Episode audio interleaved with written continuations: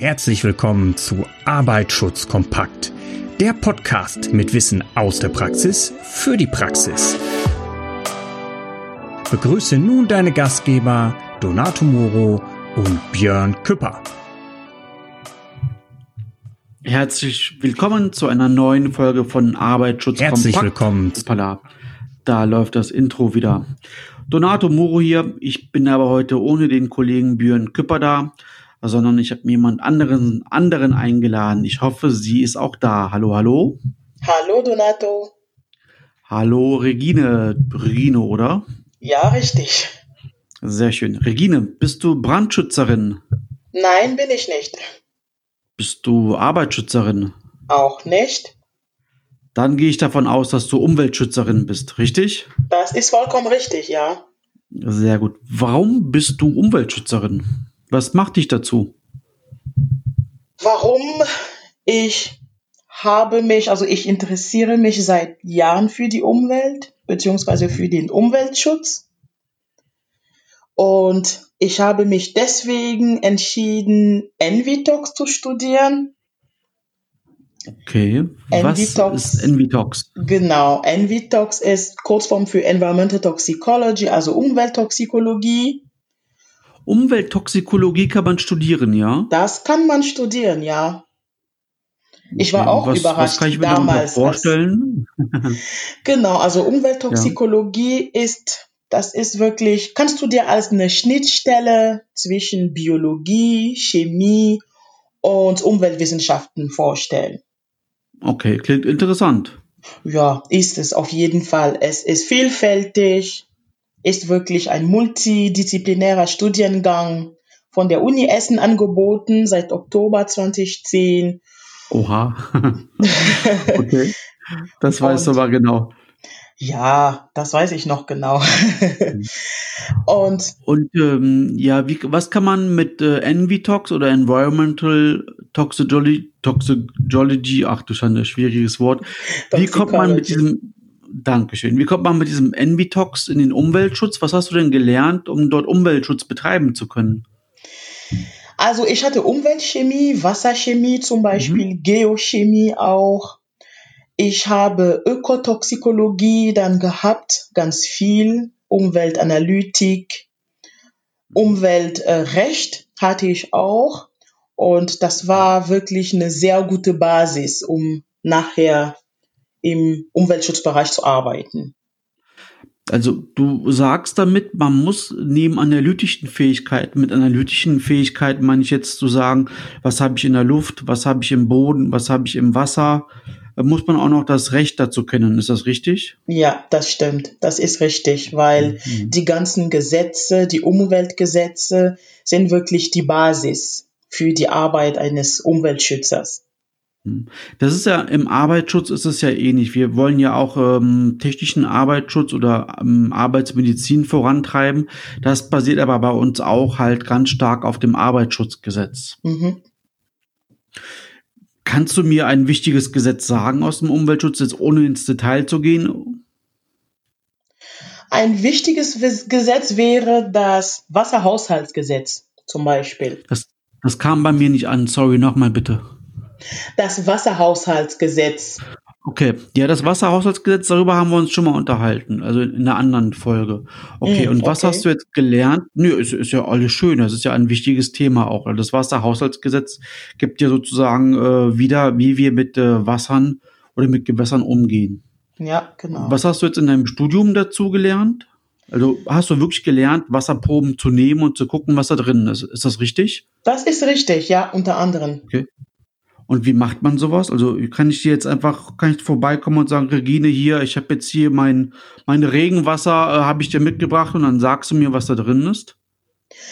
Ähm, dann würde ich auf jeden Fall ein Labor brauchen oder eine Laborausstattung.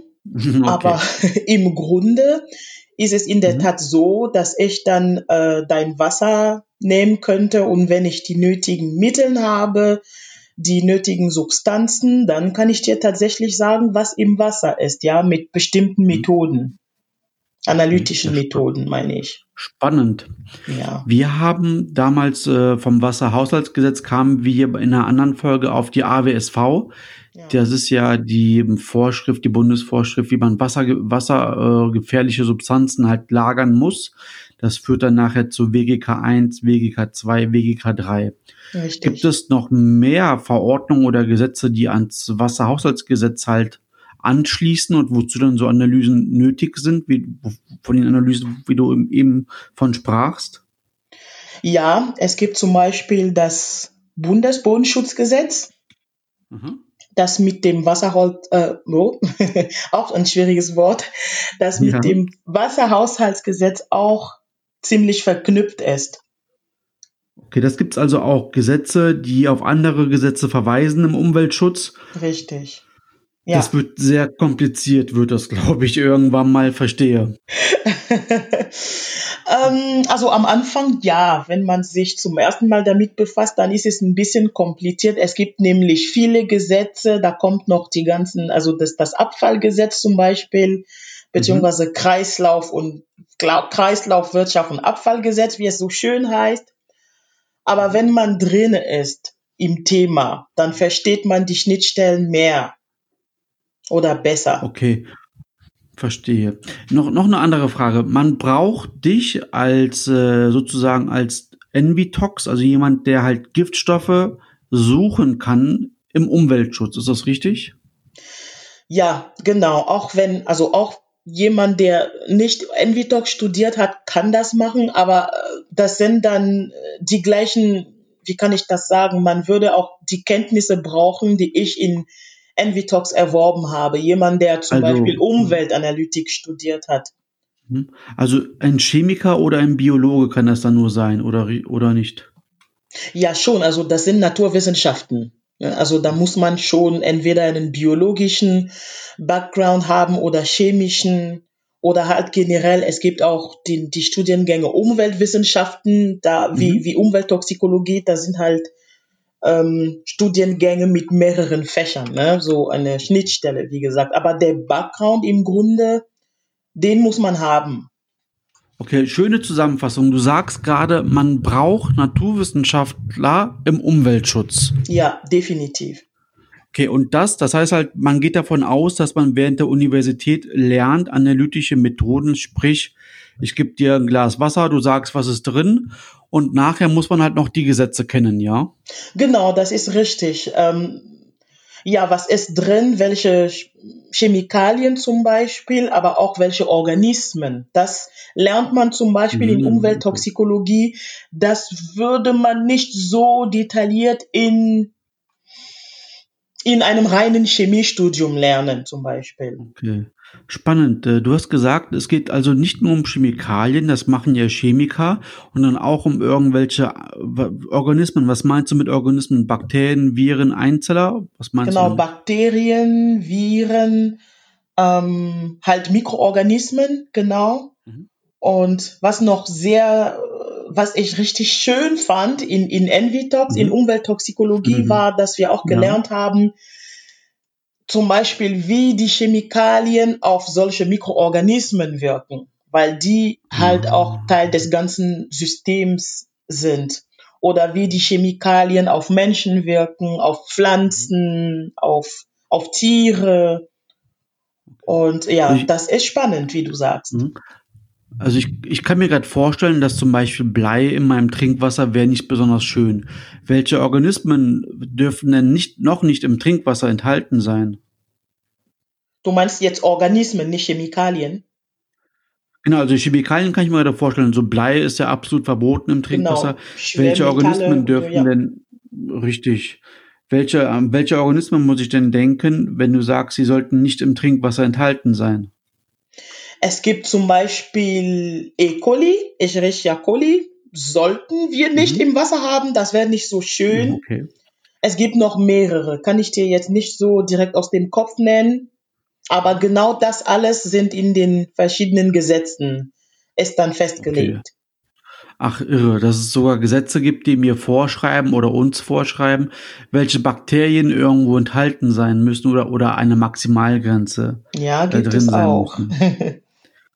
Ja, spannend. Also das heißt, du als äh, Chemikerin, Schrägstrich äh, Envitox, bist eigentlich wichtig nachher, dass du sagst, ihr habt einen Grenzwert überschritten, ja oder nein. Genau. Okay, und ist es wirklich so einfach? Ich muss nur, was heißt nur, ich muss immer unter einem Grenzwert bleiben, der aus einem Gesetz kommt, richtig? Dann habe ich mich Ja. korrekt verhalten. Das ist richtig. Es ist schwierig, unter dem, dem Grenzwert zu bleiben. Ach, ist es trotzdem, ja, obwohl man weiß, wo der liegt. Genau, das ist trotzdem schwierig, weil ich kann dir einfach ein Beispiel nennen. Nehmen wir mal den Gerne, Boden. ja.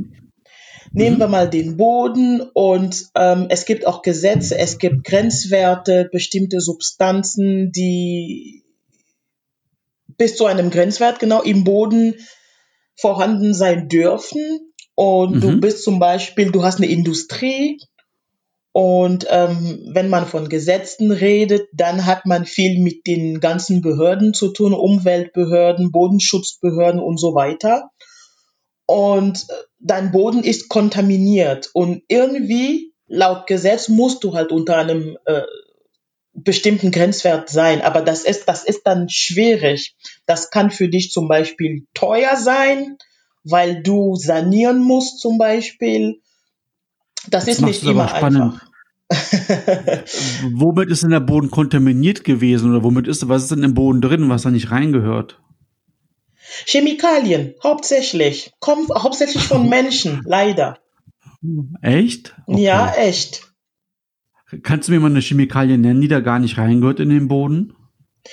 Ähm, ich kann dir, also es gibt viele organische Substanzen, Lösungsmittel, Okay. die da nicht vorhanden sein dürfen. Die ganzen, ich sag mal PCE, TCE und so Oh Gott, oh weiter. Gott, was ist das das? ist nicht Okay. gut, wenn die in dem Boden sind.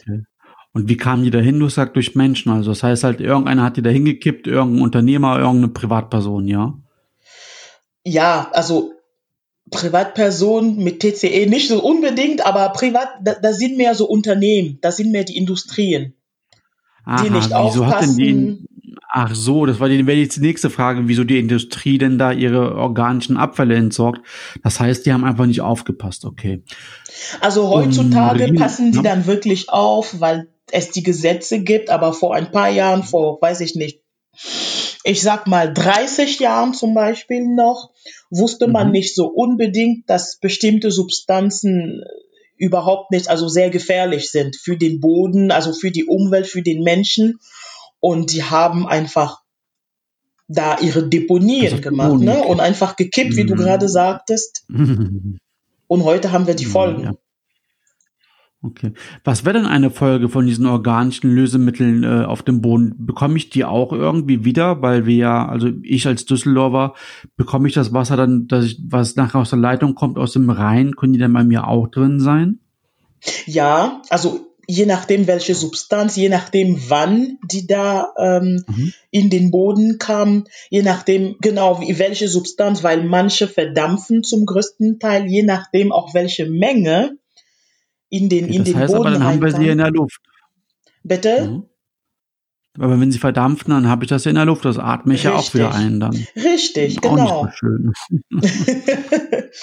Deswegen, da muss man wirklich Ah. aufpassen. Deswegen sind die Gesetze da und das äh, wäre wirklich sehr schön, wenn alle versuchen, die irgendwie sich an die Gesetze zu halten. Auf jeden Fall. Okay.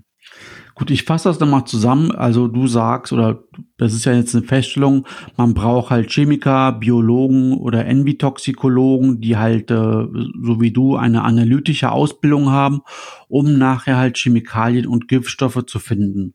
Genau. Wo wollen wir die nicht haben? Wir wollen sie nicht in der Luft haben, nicht im Wasser haben, nicht im Boden haben. Mhm.